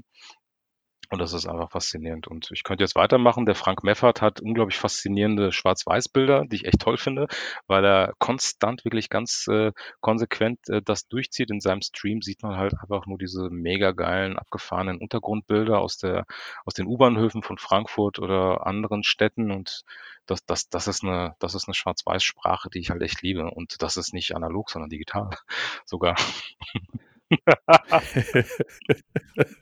Uh. Ja, genau. Oder der Achim Katzberg, ähm, ähm, hat ein ein Auge für Ästhetik, ähm, was so Architektur angeht und seine Bilder sind minimalistisch wertvoll, weil weil er, äh, Dinge sieht, die die ich nicht sehe. Selbst wenn wir zusammen fotografieren gehen, dann denke denke ich mir: „Okay, jetzt bleibt er stehen. Was macht er da?“ Und dann kann ich's erahnen und am Ende, wenn ich mir das Bild dann angucke, ist das echt faszinierend, wie viel, ähm, i in so 'ner hektischen, äh, Stadtumgebung, wenn dann ganz viele Leute auf der Straße sind, wie er es dann schafft, auf ein Foto nur eine Person reinzubringen und das so aufgeräumt und und ästhetisch schön zu komponieren, das ist schon ziemlich geil. Das ist doch Ja, super. genau. So. Also, finde ich ein wunderbares und wunderschönes Plädoyer an die Zusammenarbeit mit anderen Fotografen. Das ist mir immer super wichtig, das auch zu vermitteln. Ähm, macht mit anderen Leuten was. Es guckt sich keiner von dem anderen was ab. Ihr könnt nur positiv davon profitieren. Ihr kriegt 'n anderen Blickwinkel, aber eure Bilder werden sowieso immer unterschiedlich aussehen. Also, habt keine Angst davor und macht nicht dieses, ja, äh, Schildkröten-Dasein, Kopf reinziehen und und alle von euch fernhalten. Äh, nichts ist schöner, als die gemeinsame Leidenschaft zusammen auszuleben. Ich glaube, das hast du in so wunderschönen Worten und in der Vorstellung deiner Kollegen und Kolleginnen dort, äh, jetzt vorgestellt, dass man das nichts Schöneres finden könnte, um das alles Ja, genau. zusammenzufassen. Sehr schön. Ja, genau, richtig, ja. Dann würde ich sagen, wenn ich hier auf die Uhr gucke, ich weiß nicht, wie's bei dir aussieht. Hast du noch etwas, was dir wichtig ist, was du vermitteln möchtest, was was du den den Leuten sagen möchtest? Ansonsten haben wir schon wieder 'ne wie immer eine sehr, sagen wir mal, stramme Zeit schon auf der Uhr mitstehen, mit ganz, ganz vielen Informationen, die bestimmt interessant für die Leute sind. Ähm, also, wenn wenn mich jemand fragt, äh, welche Kamera er sich kaufen soll, äh, weil er grad irgendwie Geld hat, wie er anfangen soll mit dem Fotografieren, dann ist mein Rat immer, ähm, pfeift auf die Technik, äh, und überlegt euch erst mal, A, warum ihr fotografieren wollt. Also, das spielt keine Rolle, ob analog oder digital. Warum wollt ihr fotografieren? Was wollt ihr damit erreichen? Ähm, und dann geht's um Bildgestaltung. Das ist viel wertvoller, sich Bücher und Workshops über Bildgestaltung, äh, zuzulegen und da rein zu investieren, zu zu 'ne eigene Bildsprache zu entwickeln, Farben und Licht zu erkennen und zu sehen und, äh, gut einschätzen zu können. Und danach geht's um persönliche Weiterentwicklung, Kreativität, Inspiration, Ideen einholen, ähm, und und irgendwann mal irgendwann mal kann man kann man mal darüber nachdenken, ob man das Equipment, das man hat, aktualisieren sollte oder nicht. Und das, das ist so mein Tipp für, für die Anfänger. Oder für jeden. Das ist ein super, ja, das ist ein super Tipp für die Anfänger. Also einfach erstmal Genau. machen und sich ausprobieren und äh, erst dann die Frage stellen, reicht vielleicht das, was ihr als Werkzeug habt, nicht mehr aus. Ich sage an der Stelle erstmal einen vielen lieben, großen, herzlichen Dank an dich, dass du dir die Zeit genommen hast. Ich hoffe, dass alle das so genossen haben, wie ich das genossen habe als äh, äh, Interviewsteller oder Fragensteller, besser gesagt. Ähm, schaut auf jeden Fall bei Ivan vorbei. Wie gesagt, alle Informationen findet ihr unten in den Show Notes. Ähm, solltet ihr jetzt hier gerade auf eine wie auch immer gearteten Plattform, Spotify, iTunes oder sonst irgendwas zuschauen oder zuhören, ähm, dann wird ein Teil davon mit drin sein. Die maximale Anzahl ist leider beschränkt. Äh, bitte einfach auf der Webseite vorbeigucken. Die ist verlinkt. Äh, dort findet ihr alles damit ihr euch alle Sachen mit angucken könnt, damit ihr euch das Kollektiv auch mit angucken könnt ähm, und dort mit Ivan in Kontakt treten könnt. Es würde mich freuen, wenn wir vielleicht abseits vom Podcast dann auch nochmal zusammenfinden das, würden. Ansonsten, das würde mich auch sehr freuen. Das, äh, auch das, der, die Podcast-Folge hat mir sehr viel Spaß gemacht. Das hat, äh, war richtig schön, mit dir zu reden über die Themen. Ähm, und mein Gelnhausen und Frankfurt ist nicht so weit entfernt. Gell? Also das kriegen wir hin. Es, es geht ja. gerade so, ja. Also, muss man sich halt mal einen ja, Tag ja. frei nehmen, weil weil wenn wir anfangen, Kameras zu gucken, könnte da die Zeit in Vergessenheit geraten. Wir, wir, können ja damit anfangen, dass ich dich erstmal besuche, weil, weil alle deine Kameras mitzunehmen ist ja irgendwie doof. das könnte problematisch werden. Dann müssen wir uns auf äh, die Marke, auf das Format oder irgendwas so beschränken, dann klappt das. Genau. Okay, dann sage ich jetzt erstmal in die große Runde. Vielen, vielen Dank fürs Zuhören. Äh, sagt's gerne weiter. Der Podcast lebt davon, dass andere Leute auch Interesse daran finden. Wenn ihr selbst mitmachen wollt oder jemanden kennt, den ihr hier gerne hören wollt, dann sagt es der Person und tretet einfach mit mir in Kontakt. Bis dahin sage ich bis zum nächsten Mal und vielen Dank fürs Zuhören.